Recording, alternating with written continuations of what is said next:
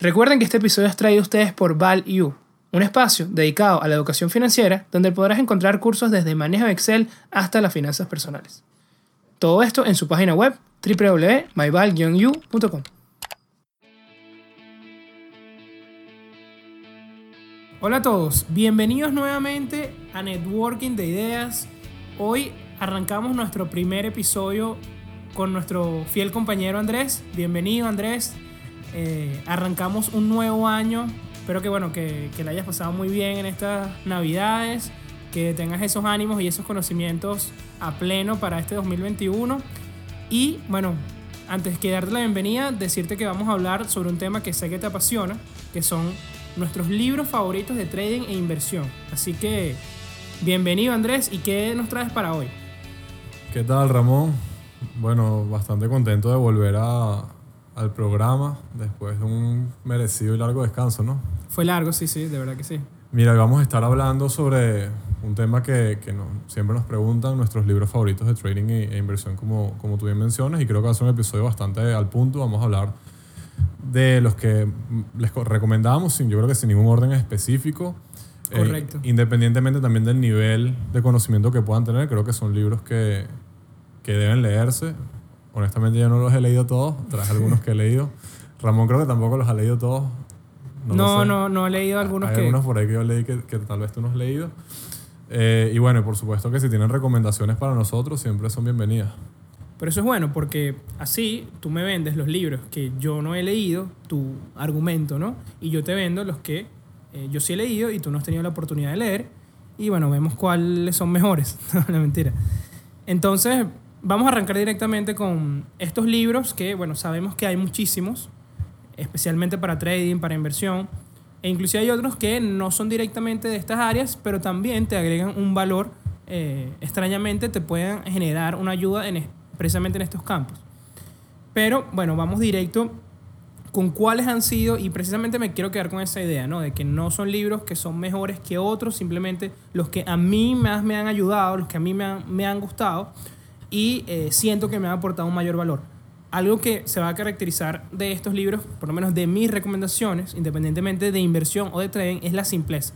Yo siempre busco y siempre alabo mucho las cosas que se hacen simple y libros demasiado largos, libros demasiado complejos, eh, no van a ser nunca parte de mis, digamos, mayores recomendaciones. Porque como tú decías al inicio, precisamente un libro que tú le puedes recomendar a un experto como a un novato, tiene una gran ventaja de ser algo realmente valioso, ¿no? Cuando es algo ya de repente para una estrategia más específica, más sofisticada, perdón, eh, ya es un poco más complicado, ¿no? Ya es algo más específico, es una herramienta que necesita de repente una persona eh, dedicada a cierta área, ¿no? Entonces, bueno, vamos a hablar primero de inversión.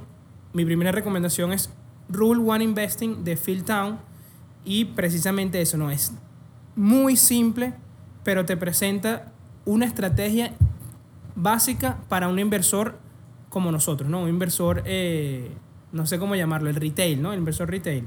No los grandes inversionistas, no las instituciones y nos resalta cuál es la ventaja que tenemos nosotros, ¿no? Que eh, no tenemos que estar invirtiendo todo el tiempo, solo tenemos que buscar las oportunidades que realmente son beneficiosas para nosotros y además resalta esa importancia de invertir solamente en lo que tú conoces, solamente en las empresas que has probado sus servicios, sus productos, que te recomiendan desde un punto de vista del consumidor, que de repente, de un punto de vista institucional, eso no es importante. Pero para la inversión, perdón, inversionista retail, toma un mayor valor. Entonces, en, ese sentido se parece mucho a otras de las recomendaciones que vamos a hablar ahorita, que tú también trajiste.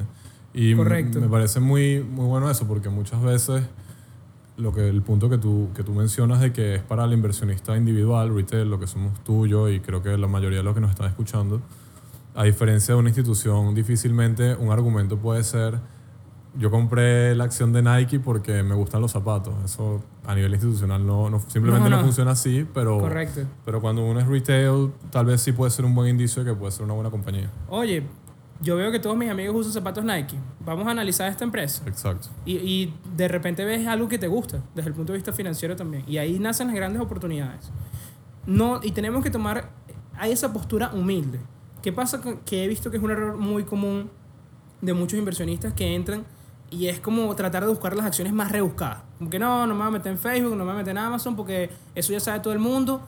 Eh, viene como este, este enfoque de, de- de ser mejor que, que todos los demás y tratar de, de- de inventar el agua tibia, ¿no? Buscar una empresa que nadie conoce, que, no sé, de repente ha caído mucho en precio y es como que, bueno, ahora sí va a empezar a valer, aquí ya tirando dardos, ¿no?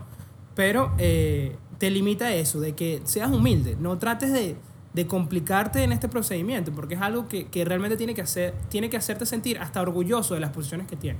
Eh, él tiene ese enfoque de disfrutar la inversión. Cuando él invierte en una empresa, él hablaba mucho cuando estaba invirtiendo en Chipotle. Era el único restaurante que él comía en la calle. Y él, él está orgulloso de tener acciones de Chipotle. Y le sacó una rentabilidad absurda. Pero era algo así. En cambio, cuando invertimos de repente en empresas, esto, ojo, no estoy tratando de, de criticar una estrategia de otra persona, ¿no? Pero no, no es ese mismo proceso, ¿no? Que es lo que él trata de resaltar. No, ¿Cómo vas a estar orgulloso de una empresa que ni siquiera has probado su- sus productos, ¿no? Es, es- es completamente, eh, es distinto, es muy complicado. Además, también una cosa también bastante importante es que te fija una idea que yo creo que es básica también para todas las personas que desean invertir, de cuánto tú esperas ganar por cada inversión. ¿no? Eso tiene que ser algo fijo, porque así es que tú filtras las oportunidades. Y él establece que él quiere al menos 15% al año, que es más o menos duplicar tu dinero en 4 a 5 años. ¿No? Entonces ya cuando ves una empresa que de repente al hacer tus métodos de valoración que él explica, que son eh, discounted cash, flow, cash flows o también hay otros métodos como price to earnings, etcétera, múltiplos, etcétera, eh, él busca simplemente esos porcentajes de 15%. O sea, algo que está por debajo de eso, que no le va a dar ese 15 en papel, ¿no? Una cosa es la el papel, una cosa es lo que va a pasar, pero si ya en papel no le da, no pasa, lo busca. Entonces, bueno, ¿y el segundo libro, Andrés, cuál es? Segundo libro es uno que, que yo te recomendé, pero creo que no nos entendimos en la recomendación. Sí, eso fue extraño. Eh, pero igualito es buenísimo. Yo no lo he leído, he leído la segunda parte. Que, bueno, el, el libro que les recomendamos es One Up eh, on Wall Street o Un Paso por Delante en Wall Street en español de, de Peter Lynch. Eh, curiosamente, yo le recomendé a Ramón fue la Sí. segunda parte, Beating the Street o Ganándole a Wall Street o Ganándole a la calle, que más o menos es la traducción en español. En verdad fue mi error porque yo me leí primero la segunda parte y no me leí la primera todavía, pero bueno, creo que la- las enseñanzas son más o menos la misma. Entonces, ¿qué, qué te dejó ese libro, Ramón? Para ver si estamos en la misma página. Bueno, primero que los que no, sep- no lo sepan, pero obviamente hablar de Peter Lynch, que, que probablemente sea... Yo no voy a hablar mucho de Peter Lynch, Ramón. Yo solamente te voy a decir un número. 29% anualizado durante 13 años con un fondo mutual. Para mí es el GOAT, el, greatest, el greatest of all time. Jordan, Jordan. Para mí es el Jordan de las inversiones. O sea, no, tal vez no es el más mítico, pero yo creo que desde el punto de vista estrictamente técnico, no hablando técnico, análisis técnico, sino técnico puramente de la inversión de números, o sea, mi opinión, y esto ya es para debate, manejar un portafolio bueno de debate. miles de acciones es más difícil que manejar un portafolio de 30 o de 20 o de 50 acciones. Y para los que no saben, eh, los fondos mutuales y especialmente el que manejaba él en ese momento, tal vez la legislación ha cambiado un, un poco ahora, pero el, el Magellan Fund de, de Fidelity Investment, que es el que manejaba Peter Lynch, eh, por, por ley tú no puedes tener más del 1% en una sola posición. O sea, mínimo tienes que tener 100 compañías. Y él tenía, bueno, cientos, si no miles. Y bueno, yo creo que Igual sacó esos retornos 29% brutales. con miles de compañías. O sea, a mí me parece una locura. Increíble, porque eso inclusive hacer que los drawdowns los drawdowns, el, el- el- cuando realmente no le iba bien, ha, de ser mínimo. O sea, no solamente el, el beneficio que sacó, sino con qué riesgo. Así es. Y Sí. durante 13 años, pues no fueron 5. No fue casualidad, no, increíble, de verdad que sí. Bueno, parte un poco también de lo que, de lo que dice Phil en su libro, que es invertir en las cosas que conocemos. No necesariamente tiene que ser algo que nosotros consumamos como clientes, pero lo sabemos, conocemos la marca, eh, sabemos la- las cosas que hacen, cómo se generan los ingresos, cuáles son los riesgos también, es decir, qué, qué puede hacer que esa empresa eh, ya no sea una buena inversión, porque eso tenemos que también tomarlo en cuenta a la hora de invertir. Y además, la importancia de prepararse. No simplemente dejar como que invertir y dejar ese, eso ahí como, como en la clase que nos dice, no, invierte a 10 años y déjalo ahí. No, él invertía, pero todo el tiempo leyendo sobre la empresa, todo el tiempo investigando, estudiando, conociendo, reforzando esa, esa tesis alcista que él tenía sobre ese, sobre ese título, ¿no? Y eso es lo que él también decía que esa era la ventaja del inversor. enfocarse en pocas empresas, claro, él no podía hacerlo, pero dando esa reflexión hacia los minoristas, en, en pocas empresas que te toma menos tiempo hacer un análisis que analizando 10.000 y conocer lo más posible sobre esas mejores ideas de inversión que tienen. Mira, yo, yo creo que realmente por, por lo que tú mencionas, eh, ambos libros, eh, más o menos de las mismas enseñanzas, yo creo que tal vez puede ser un poco la manera en la que lo explican y cómo se presenta el contenido. Pero muy parecido a lo que dices tú de Phil Town. eh, Lynch habla muchísimo de que, mira, o sea, él, él- él inclusive hace el ejemplo, y creo que también lo hablamos una vez acá, de, de la esposa, que la esposa le gustaba mucho una tienda y tenía vuelto loco al, al la- pobre Peter para que comprara unas cosas y entonces él estaba harto. Y después fue que vio la empresa Y ella no compraba ahí. y, y sí, y ya no compraba Buenísimo ahí. ese ejemplo, Andrés. Este, y entonces, o sea, es lo que busca reflejar cómo el día a día nos puede dar muchísimas oportunidades de inversión. También habla, de, por ejemplo, de Supercuts, eh, la, la, la, la fil- la filial, disculpa, la, la cadena esta de tiendas de, de barbería, de cortes de cabello, que inclusive todavía existe. Eh, habla mucho de que él vio el modelo de negocio y dijo, bueno, aquí entran tantas personas porque fue a cortarse el cabello. Y por ahí fue que invirtió. Y Brutal. yo personalmente, y esto es algo que, que lo he dicho mucho en, en nuestros cursos, cuando me preguntan, bueno, ¿cómo consigues tú una oportunidad de inversión? Yo les digo, mira, depende. A veces yo siento que la oportunidad me consigue a mí, a veces yo la consigo a ella. Pero independientemente es porque tengo la mente enfocada en invertir. Pero muchas veces llegan por, por ejemplo, eh, temas de marketing digital. Eh, En Value, obviamente, estamos muy enfocados en marketing digital porque nuestros productos son digitales. Entonces, una vez que hemos aprendido marketing digital y vemos el potencial que tiene, por ejemplo, Facebook, Instagram y entendemos un poco cómo la inteligencia artificial es una ventaja competitiva increíble y además el tráfico que tiene Facebook, parece mentira, pero la oportunidad de inversión siempre ha estado frente a mí, solo que ahorita que la puedo entender y por eso he comprado, por ejemplo, Facebook, por decir algo. Y bueno, yo creo que eso es lo más Peter Lynch que hay o lo más filtrado que se puede hacer. Sí, también me gusta de Peter Lynch que resalta otra ventaja de los minoristas que es la paciencia. Es decir, no persigas los retornos, que es algo que lo- los fondos no pueden hacer, porque si un fondo no tiene buen rendimiento, si no vence el índice, eh, prácticamente pierde su trabajo. Entonces a veces tienen que tomar decisiones apuradas, malas decisiones inclusive, que un inversionista minorista no hay. Si no hay las oportunidades, mira, siéntate afuera, esté, eh, quédate en el banco. ¿ok? No, y no tienes por qué, eh, digamos, sentir esa presión de estar persiguiendo resultados. Él hace mucho énfasis en eso. Él, él hace mucho énfasis en el libro que, por cierto, lo leí hace ya muchos años. Pero ahorita que lo mencionas me acuerdo. Siempre dice que los inversionistas retail tenemos una ventaja muchísimo mayor que, que la que pueden tener los fondos. No solamente por el tema de la presión, sino también por el tema, yo creo que inclusive de la filosofía del inversionista. O sea, cuando manejas un fondo, tú tienes que tener muchas personas contentas Claro, bajo o una sea, misma estrategia. En cambio, cuando tú manejas tu estrategia, lo único que tienes que estar contento eres tú. pues. así mismo. Eh, y bueno, nada, súper recomendado Lynch. Es el GOAT para mí. el Jordan. ¿Y el tercer libro? El tercer libro es de, de otro GOAT también, pero sí, nada, tampoco puedo faltar el respeto. Es el primer libro, de hecho, que yo leí de, mm, de inversión. Lo leí a los 17 años. Mientras, marcó? Sí, sí, fue el primer libro que me lo recomendó mi papá y yo lo leía siempre cuando salía del, del colegio en quinto año. No todo era rumba, Ramón, no todo era salir a rumbear en quinto año. Yo también cuando salía del colegio me, me Yo nunca te vi leyendo ese libro. me iba en autobús, bueno, porque en ese momento no tenía con quién compartirlo, pero ahorita sí lo puedo compartir. Es un libro verde eh, que se llama Bufetología, o Buffetology en inglés. Eh, fue escrito por eh, Mary Buffett y David Clark, que son, creo que fa- son familiares de, de Buffett. Entiendo que, que Mary es, creo que la excuñada de Buffett, o sea, se casó con un, un hijo de Buffett. Y básicamente ella lo que hace es que ella relata cómo era cuáles fueron las enseñanzas que le quedaron a ella de su convivencia con, con Warren Buffett, o sea, casi nada, ¿no? Y, y habla mucho también de, de, lo- de la- de la manera muy simple en la que él te explicaba cómo era invertir. Y, y me llama la atención mucho porque lo escribe precisamente alguien que, que poca gente sabe que, que tal vez sabe tanto de finanzas. O sea, nadie, ¿quién- ¿quién sabe quién es Mary Buffett o quién sabe quién es David Clark? Probablemente nadie. Eh, el libro, obviamente, el, el título es porque, bueno, también para que venda, ¿no? Claro. Pero, pero es una joya y también me gusta mucho porque parte también de la metodología que uso yo en los cursos y parte de la metodología en la cual yo utilizo para analizar las compañías es que ella lo divide, el libro está dividido en dos partes. Está dividido en la parte cualitativa primero y después en la parte cuantitativa. La parte cualitativa es la parte, lógicamente, lo que no implica números, ¿no? Que yo creo, y cada vez con el tiempo estoy más convencido, que es tan importante o más importante que los números.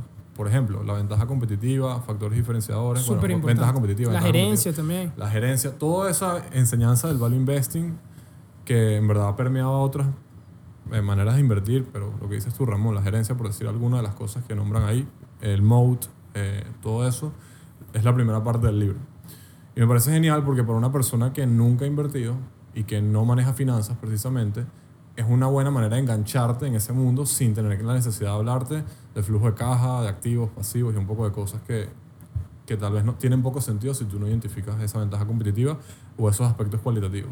Y ese es mi primer filtro y yo se lo digo a mis estudiantes y, creo que también contigo lo, lo hemos hablado. O sea, si, una- si no es una compañía que tiene ventajas competitivas, ni siquiera veo los números, pues. Así de sencillo. Eh, hablando de si yo veo la compañía, obviamente si paso un screen con, con números, evidentemente Claro. me puede traer una alguna, pero, pero es que no tiene ningún sentido. O sea, ni siquiera le...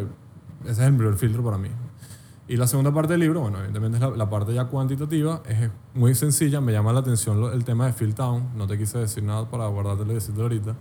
Eh, ellos también hablan de un 15% de retorno, eh, pero no lo hablan tanto sobre, el, bueno, obviamente muy value investing, ¿no? No lo hablan tanto sobre el precio del, de la acción o del activo, sino lo hablan es más enfocado sobre el, el ROI propiamente de la compañía desde el punto de vista de utilidades y de flujo de caja. O sea, qué tan rentable está haciendo la compañía con el capital que ellos tienen. Como unos indicadores para guiarte, ¿no? Exactamente. Bueno, igual Phil también pone lo, lo que él llama los, los cuatro fantásticos prácticamente, que, que no recuerdo ahorita exactos cuáles eran, discúlpenme, pero también era, era bueno, sí, crecimiento de ventas, crecimiento de, de los ingresos, crecimiento del valor en libros, el, el, el retorno del capital invertido, que es este ROIC, y eh, él, él pide, por ejemplo, que sea 10% por al menos 10 años. Sí, más o menos, más o menos lo mismo. Y, y otros libros que también hemos hablado previo a que grabáramos esto también lo mencionan, como el de este de Magic Formula de, de este señor que maneja... De John Greenblatt. de Greenblatt, que maneja Gotham. A todos nos gusta Batman, Gotham Capital, creo que se Sí. llama. Eh, bueno, sí, es un. eh, obviamente, si eres un inversionista ya más avanzado, tal vez no te va a agregar tanto valor, pero para una persona que. me- cada vez que me preguntan, Ramón, ¿cuál es el libro que quería leer para empezar a invertir en bolsa? Le digo, hermano, léete bufetología y después hablamos. O bueno, compra el curso. Pero le- si no has leído ningún libro, Bueno, si es así, tengo que leerlo, pero cuanto antes, Andrés. y yo tengo que leer a Phil Town y tengo que leer el primero de Lynch, que tengo como cinco años sintiéndome mal por no haberlo leído. Bueno, yo no he leído el, el segundo, así que estamos iguales ahí en ese tema. Vamos a cambiar totalmente y vamos a pasar a la parte de trading que yo sé que te- también a ti te gusta, Andrés. Que es extraño, ¿no? Que uno pueda tener ese mindset a largo plazo, pero al mismo tiempo también ese interés de, de- de aprovechar la volatilidad y las fluctuaciones eh, para, para hacer trading, ¿no? Pareciera que son ideas opuestas, pero comparten cierto, cierto hilo conector. Sí, sí. Y esa es otra pregunta también que hacen, que, que no- bueno, seguro también te la hacen mucho. Bueno, eres eh, inversionista, eres trader y en verdad, como hemos dicho un millón de veces, tranquilamente puede ser las dos, pues. De hecho, yo creo que en mi día a día soy mucho más trader que inversionista desde el punto de vista de que yo reviso las inversiones cada tres meses, en cambio probablemente estoy todos los días tradeando. pues, Entonces, pero eso no quiere decir que tenga la mayor cantidad de dinero en trading, sino la mayor cantidad de dinero está eh, colocada en inversión a largo plazo. Bueno, como funciona un banco también, una tesorería de un banco. que- Exactamente. Que, tienen inversiones a largo plazo, pero también tiene una tesorería activa dedicada a generar rendimientos constantemente. Exactamente. Bueno, vamos precisamente con los libros eh, de trading que consideramos nos ha ayudado muchísimo en nuestra desarrollar nuestro sistema y bueno, generar rentabilidades. Para mí, sin duda alguna, el primero es el de Minervini, Mark Minervini, que es una leyenda del trading, ha ganado tres veces el US Investing Championship, que es un torneo con dinero de verdad, es decir, tienes que tener al menos, si mal no recuerdo, son 25 mil dólares, o sea, una cuenta de 25 mil no, para participar. Claro, también hay una división de más de un millón de dólares, como el heavyweight, así como en boxeo, heavyweight division. Eh, entiendo que él no ha ganado la de heavyweight, no recuerdo, pero la ha ganado tres veces. ¿ok? Y con retornos de más, de, estamos hablando de, que te digo los retornos me vas a decir, no, es mentira. Estamos hablando de 400% al año, 300% al año. El peor año creo que tuvo 190%. Es ridículo, de verdad. Y lo más significativo de esto es que Mark no le gustaba compartir su estrategia. Esto era algo que era un secreto para él. Cuando lo entrevistan en el 2000, eh, en este libro de Stock Market Wizards, que lo estoy leyendo, él no revela absolutamente nada de su estrategia. no quería hacerlo. Pensaba que si revelaba su estrategia iba a perder su ventaja competitiva, que de cierta manera puede pasar. Pero de repente algo cambió en él, inclusive él lo ha dicho recientemente que él se ha dado cuenta que el mayor valor agregado que ha tenido no ha sido los retornos, sino cuando ha sido capaz de enseñar a una persona a pescar, ¿no? Cuando le ha enseñado a, a generar rentabilidades porque siente que le cambia la vida a las personas, por eso ha sacado estos libros. Y eh, tiene tres libros, por cierto, pero este es el que más a mí me ha gustado. Y lo más importante, volvemos otra vez a la idea principal, la simpleza. Cuando pensamos en trading, pensamos en un gráfico súper complicado con no sé cuántas líneas, con eh, Fibonacci, em- empezamos a ver un poco de cosas eh, que de repente alguien que no tiene ese conocimiento o no tiene esa base matemática eh, le puede generar como que cierta angustia. Minervini es todo lo contrario. Es una estrategia súper sencilla, no significa que por eso es menos efectiva. Y además, eh, de lo sencillo es que cuando lo ves en acción, el- los invito a ver los videos de Minervini cuando hace su análisis y ves realmente los gráficos que utiliza. Es algo ridículo, casi que, que tengo que decirlo, Andrés. Si no, no los has visto, es, prácticamente ves tres medias móviles y el precio. Y ya, ese es su, su- la visual que tiene él en, un- en una inversión. Yo no lo he Bueno. visto, pero sí te comentaba que lo, lo sigo en Twitter por, por recomendación tuya. Eh, bueno, mencionando el tema del- de la competencia de, de trading esta que tú mencionas, él a veces eh, coloca lo- los ganadores que, de este año y si son unos retornos ridículos, que sí, 500% en el, en el peor mercado de, de mucho tiempo, ¿no? Y eh, sí coloca cosas muy interesantes. Eh, debo, ese es otro libro que debo leerme también. Y mm, eh, hay algo que, que me, gusta, me gusta de él un poco por, por lo que he conversado contigo, sin embargo no lo he leído, que es el tema de los breakouts. Y bueno, te, te invito a que nos comentes un poco de eso también. Mejor dilo tú que, que si lo has leído. Sí, bueno, lo que vamos a aprender directamente con este libro va a ser reconocer patrones que tienen una gran probabilidad de, de éxito, ¿no? O, o tienen una, digamos, las probabilidades a favor, que precisamente tú hablas de uno, que es el breakout, no siempre. Eh, el manejar el riesgo, el de nunca estar por encima del mercado, nunca creer que, hay algo seguro, no hay ninguna posición que te da dinero siempre, siempre tienes que manejar tu stop loss, tu riesgo y resaltar la importancia de que al final un sistema de trading exitoso, más allá de las señales de entrada, las señales de salida, lo más importante es que ganes más, eh, ganes dos veces o tres veces más, lo que sea, que cuando pierdes, ¿no? Win big, loss small. Eso es lo más importante. Y bueno, dentro de eso entran estos patrones que hacían mención. Eh, están algunos como se llama el coupon handle, que con gusto podemos eh, tocarlos a fondo en otro episodio que es precisamente, él lo llama, él lo llama, es extraño, pero él lo llama como cuando la gente miserable, así mismo, la gente miserable ha salido de la posición. Es decir, es un punto donde la acción pasa a un precio donde no hay gente perdiendo dinero en la acción. ¿Ok? Puede ser, precisamente es un nuevo máximo o histórico, un máximo que no ha tenido en años. Es decir, hay muy pocas personas que están perdiendo dinero en ese momento. Él dice, se salió la gente miserable. Cuando rompe esto, estos, él los llama pivot, pivot points, cuando rompen puntos importantes. eh, y, y tú lo ves, que cuando una, una, una acción rompe esta, lo que, lo que llaman la resistencia, rápidamente hay una precesión en el precio. O sea, como que empiezan realmente, no hay una oferta de, de- para vender a ese precio, que es lo que el- lo que nos enseñan eh, al contrario, ¿no? Porque muchas veces nos dicen que más bien cuando una acción sube mucho, cuando llega a, a un máximo histórico, más bien hay que venderla. No sé si te ha pasado eso, Andrés. Sí, sí, por supuesto. Hay esa costumbre que, ah, no, está muy caro, hay que venderlo. Sí, sí. Eh, lo que pasa es que, bueno, depende también de, de que es caro y que es barato, pero, pero sí te digo, que ya que estás hablando de este tema de las resistencias, eh, te digo, personalmente, a mí me gusta mucho tradear la resistencia, pero no, no al estilo Minervini, sino al revés.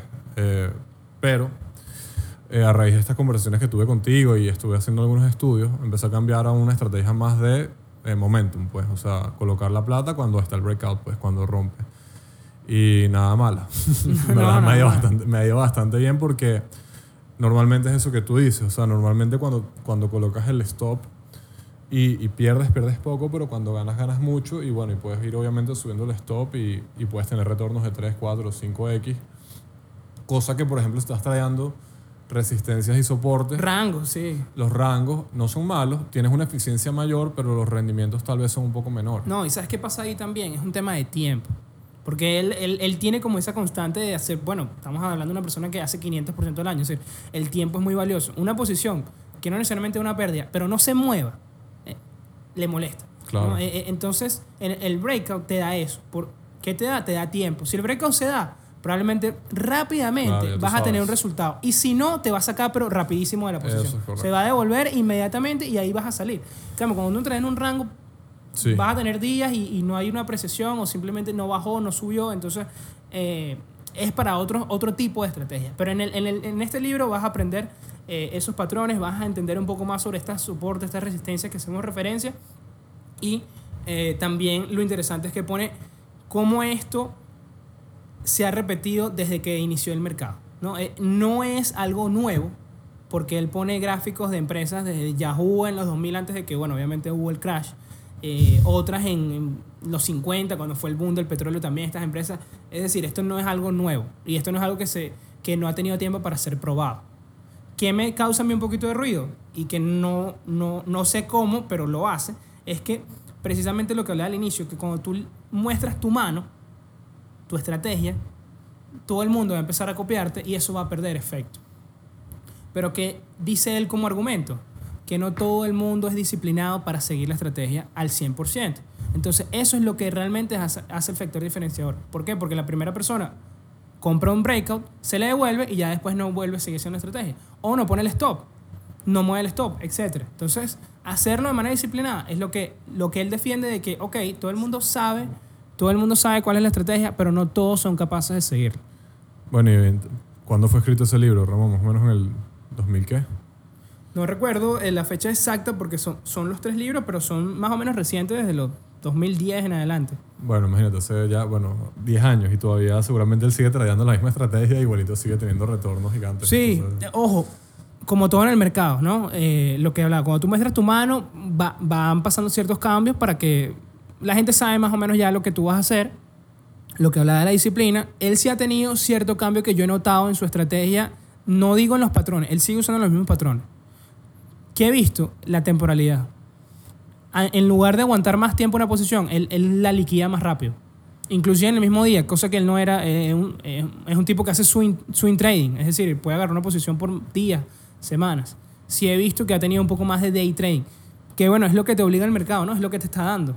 Que- Claro, lo que hace es adaptar la estrategia que ya tiene A lo que está pasando. A un contexto Exactamente. diferente al que era cuando, bueno, tal vez escribió el libro, ¿no? Correcto. Y bueno, el segundo es básicamente una precuela de, de, de Trade Like a Market Wizard de Minervini, que es How to Make Money in Stocks, eh, a Winning System in Good Times and Bad, and bad Times.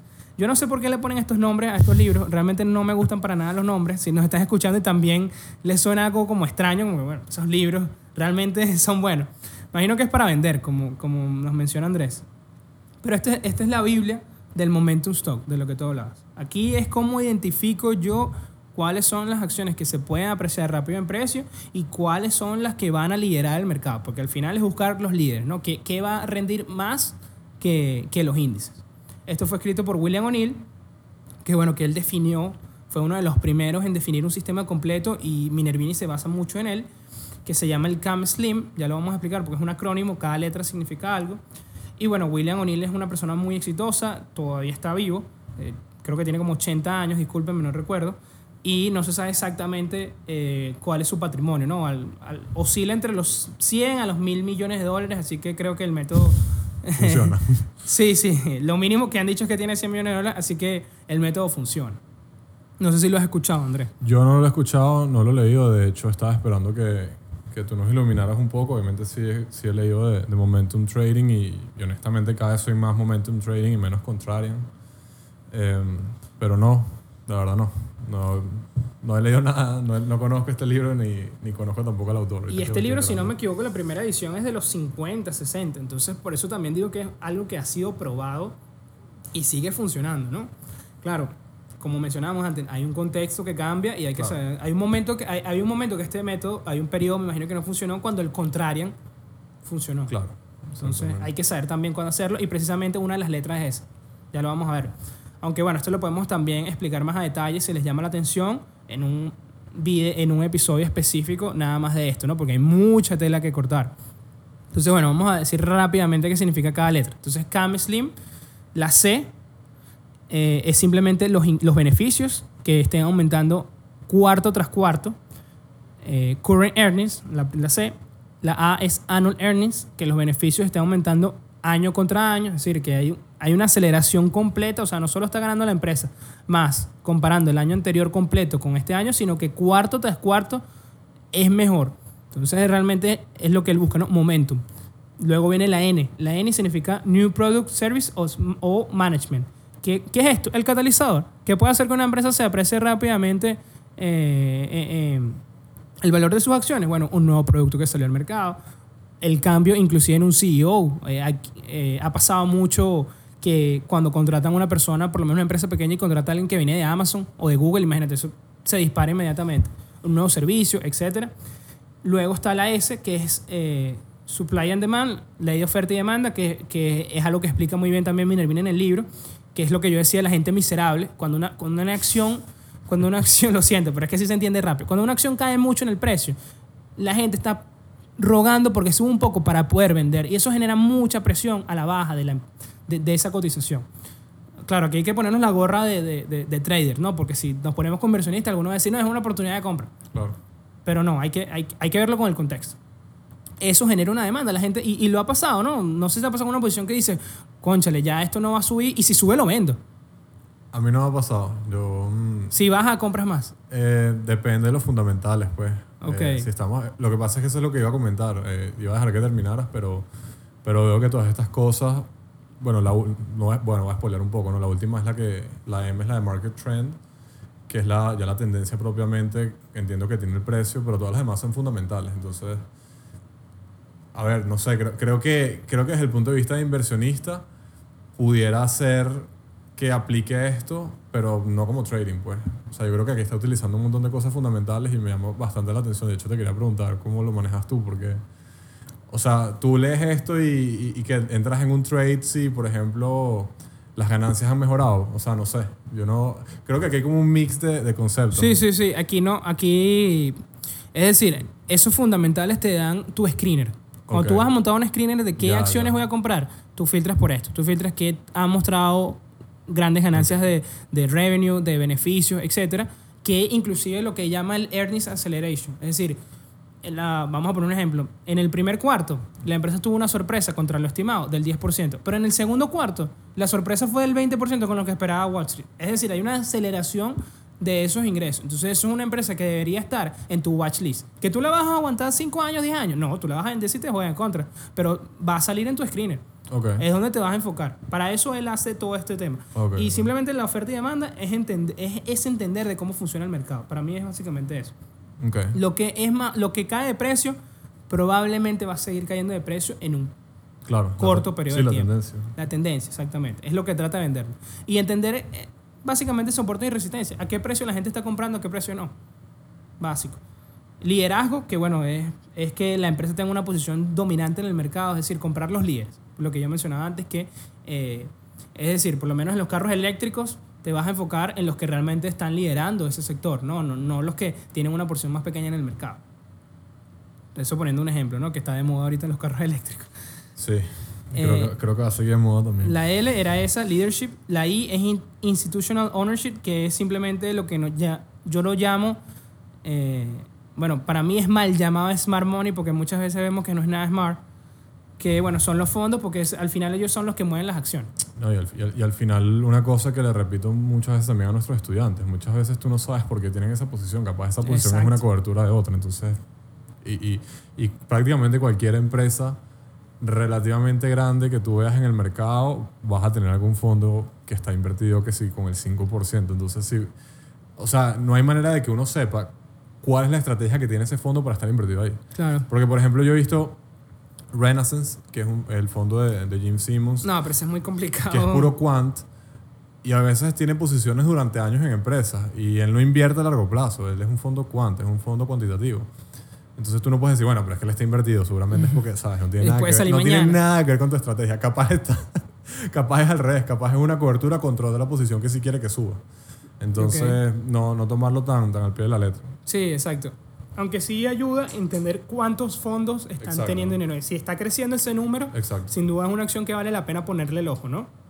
Si por lo menos nada más había dos fondos que tenían posición ahí y después el siguiente cuarto habían 100, oye, Sí, algo está pasando sí. aquí, esto está despertando la atención de la gente. Sí, y- el porcentaje también, ¿no? Que, que- cuál, el- cuál es la participación que tienen los institucionales. Exacto. Los que ya tenían están aumentando, están Exacto. vendiendo, están cash out. Eso también da mucha información. Pero al final, lo que no- nosotros, nuestra, nuestra competencia no solo es si la, lo que te decía antes, no es solo si la posición es ganadora o no, sino que tiene que ser rápido.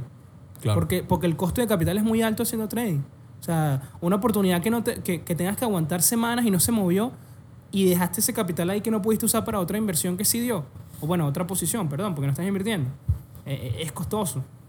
Y bueno, como tú adelantaste, la última, la M, que es simplemente la tendencia del mercado. Obviamente, nada de lo de arriba va a importar en eventos de, de destrucción masiva, ¿no? Como fue en marzo. O sea, vimos cómo cayó absolutamente todo, con salvas excepciones como Zoom, pero eh, ya eran casos muy específicos, ¿no? De verdad que la si la tendencia del mercado es hacia la baja, eh, lo otro va a tener muy poco peso para realmente tener resultados.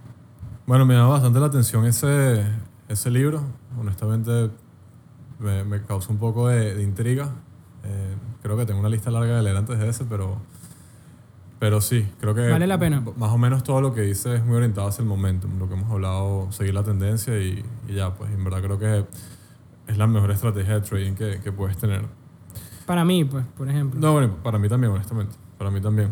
Eh, y bueno, y por último, que en verdad creo que, que debería ser relativamente uno de los primeros libros que deberían leer de, de trading. Para mí fue el primero también. Eh, para mí fue el primero, creo que es la Biblia de- del análisis técnico. Yo no me considero un experto, ni mucho menos en análisis técnico ni en trading, pero les puedo decir con conocimiento de causa, pues, eh, no, no no es humo, pues, es, es literalmente el único libro de trading que yo me he leído. Obviamente he estudiado otras cosas, eh, papers, he leído estrategias, he leído otras cosas, pero digamos, libro, libro, es el único que me he leído. Es un libro bastante largo, es un libro bastante pesado y es un libro de texto, que creo que en esta lista es el único que, que, que hay. es el único que no cumple con ese requerimiento de simpleza, ¿no? Sí, es, No, es no un es libro, simple. es un libro académico, es un libro de texto. O sea, es un libro como así de libros de biología, de medicina, es un libro pero de trading. Pero te da absolutamente todas las herramientas, al menos básicas, que tú necesitas para hacer un, yo diría, un buen análisis técnico. Sin duda. Eh, y es eh, Technical Analysis of the Financial Markets o Análisis Técnico de los Mercados Financieros de Murphy. Eh, es como la Biblia, creo Es, yo. es del- la Biblia, tal del, cual. del análisis técnico y... eh, Y están todos los patrones. Está todo lo que tú necesites saber de análisis técnico, está ahí. Eh, evidentemente para una persona que nunca ha tenido contacto con mercados financieros o con trading, eh, es un golpe. Yo creo que no es un, o sea, no creo que sea un libro para alguien que se quiere iniciar, al menos de que de verdad ames esto y, y te lo puedas leer. Pero es un libro, yo creo que tiene, creo que tiene más de 500 páginas. Y no es un libro que te cuente una historia, es un libro que va capítulo por capítulo diciendo lo que tienes que saber, con ejemplos, eh, gráficas y, y todo el cuento. Pero bueno, yo, es el único libro que yo he leído, me ha funcionado increíble. No me considero un experto en análisis técnico, pero bueno, creo que he generado buenos retornos solamente habiendo leído este libro. Entonces, creo que es tan bueno y, y no es porque me considere un mediocre, ni mucho menos a, a la hora de hacer trading, sino que simplemente costo-beneficio, no tengo tanto tiempo para, para estudiarlo, ni me dedico tanto, ni, ni coloco tanto capital en eso.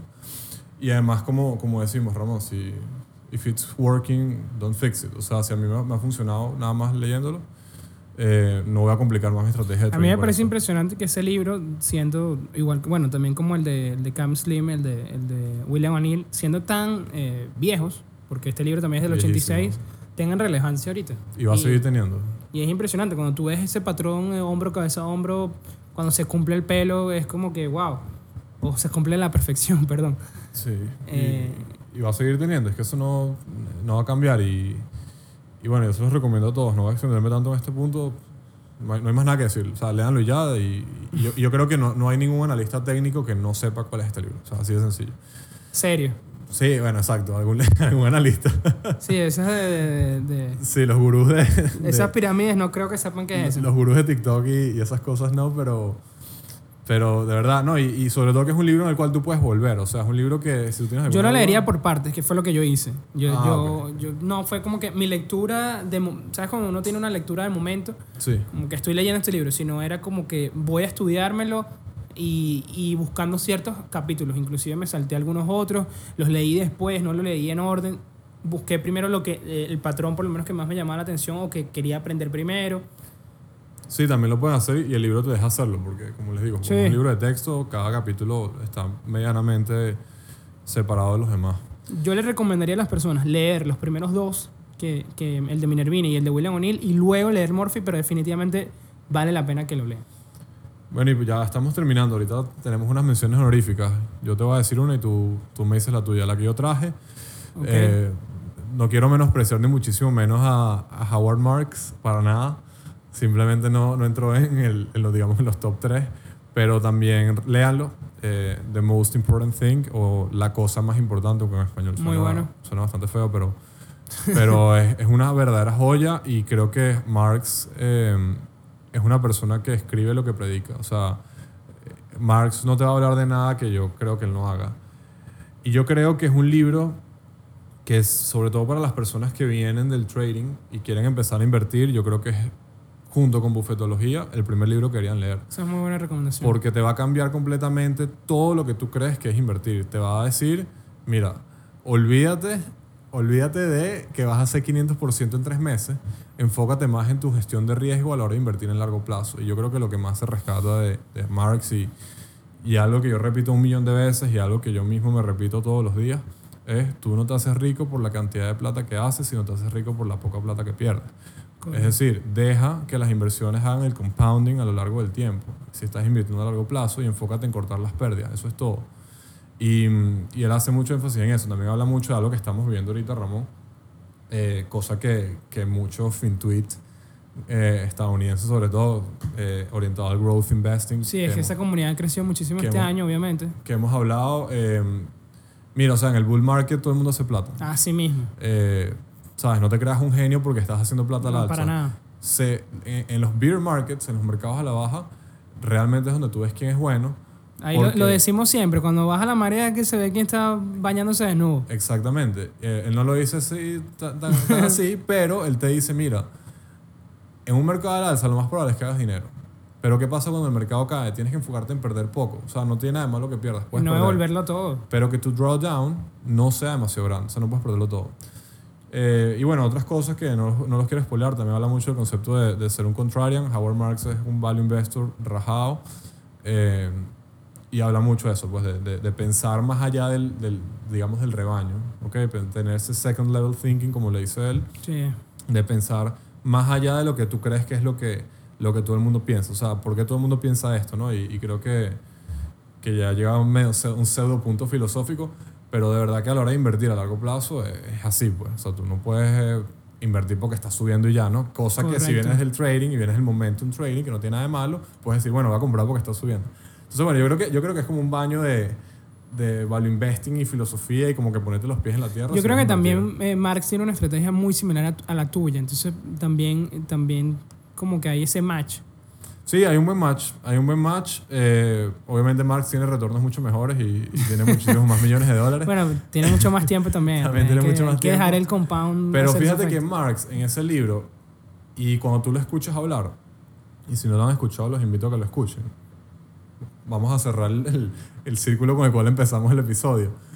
Él lo explica de una manera tan sencilla, tan sencilla que tú dices, wow, o sea, obviamente este señor sabe lo que está hablando. pues. Claro. Porque te habla de conceptos que muchas veces las personas, como dices tú, no lo... O sea, dicen sí, ok, es así, pero en verdad no lo hacen.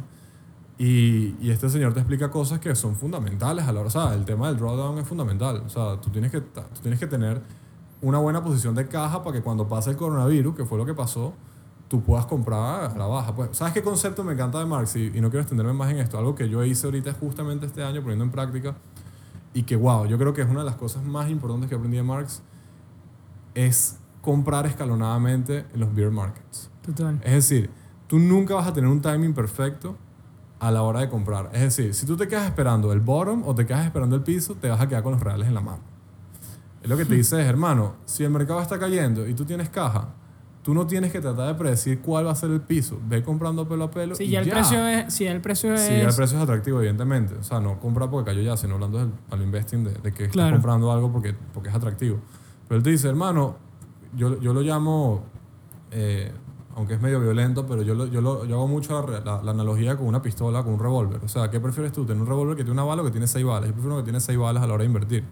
En caso de que, en vez si la acción cayó de 20 a 10, bueno, y compré a 18, compré a 15, compré a 12, compré a 10, y después compra 13 y después la acción está en 25, que me importa a mí más o menos en cuánto, ¿sabes? Sí. En cambio, si te quedas esperando el piso, te puedes quedar con el dinero en la mano y bueno, es una estrategia que yo hice ahorita en el, en el COVID y bueno, obviamente me salió excelente y no porque yo sea un genio, sino porque es sentido común. Y él lo dice mucho en ese libro. Él dice, tienes que tener caja cuando venga un mercado a la baja y no busques esperar el timing perfecto porque nadie lo sabe, ni yo lo sé. así mismo. Simplemente ve Y comprando no pasa, es lo que dices tú, se te escalonadamente. quedas con el dinero en la mano Así es. y pierdes la bueno, oportunidad. Recomendado. Mención honorífica entonces para The Súper. Most Important Thing. Sí. Otra, otras dos también, no vamos a entrar en detalle de qué hablan estos libros, les recomendamos que los busquen y los lean. Es eh, uno que no tiene nada que ver con inversión propiamente, que es El hombre más rico de Babilonia. Creo que hay lecciones de vida muy valiosas ahí. Se los recomiendo a todos, lo he recomendado demasiado este libro este año, entonces creo que debió estar a- como esta mención. Y bueno, el clásico del inversor inteligente que, de, de Benjamin Graham, que pasa más o menos con el mismo estel- estilo de, eh, de Murphy para el técnico, que es un libro bastante extenso, basta- un poco complicado, no, no es el primer libro que deberías leer en mi opinión, pero creo que dice muchas cosas que eh, son valiosas. E inclusive, ¿sabes qué pasa también, Andrés? Que inclusive tú haciendo trading, tienes que saber qué, qué están buscando los value investors. ¿Por qué? Porque te da una noción de qué, qué, qué activo puede apreciarse. Entonces, pero capaz no sea tu estrategia, pero saber eso te dice qué están buscando otras personas. Porque al final, esto es un negocio, ¿no? Pero hay también que verlo como un juego, porque al final tiene ciertas características de un deporte. ¿no? Tú tienes que ver qué es lo que está haciendo tu oponente, tú tienes que ver qué es lo que están haciendo los demás.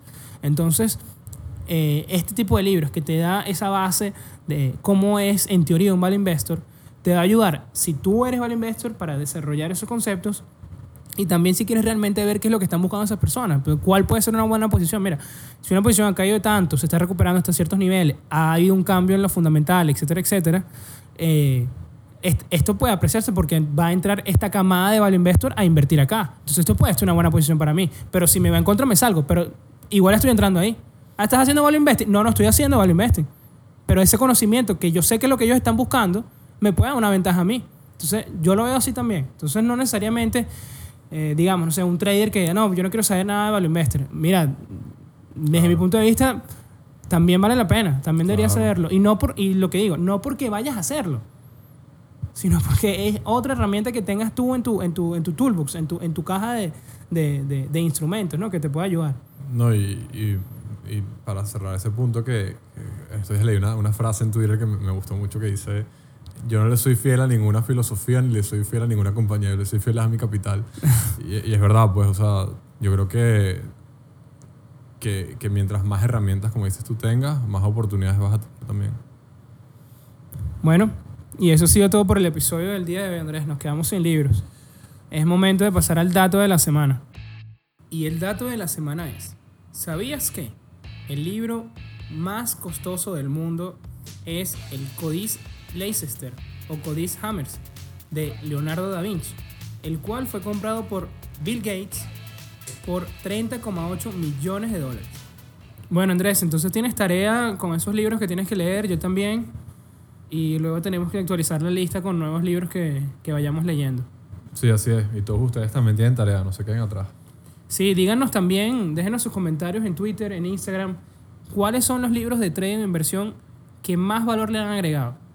Y también que los hayan hecho ser más rentables. Y eso es todo por hoy. Recuerden seguirnos en nuestra nueva cuenta de Instagram, arroba networking de ideas. Y si están viendo desde YouTube, no olviden suscribirse a nuestro canal y darle like a este video. Nos escuchamos la próxima semana. Networking de ideas, donde los buenos conocimientos se conectan. Chao Andrés. Chao.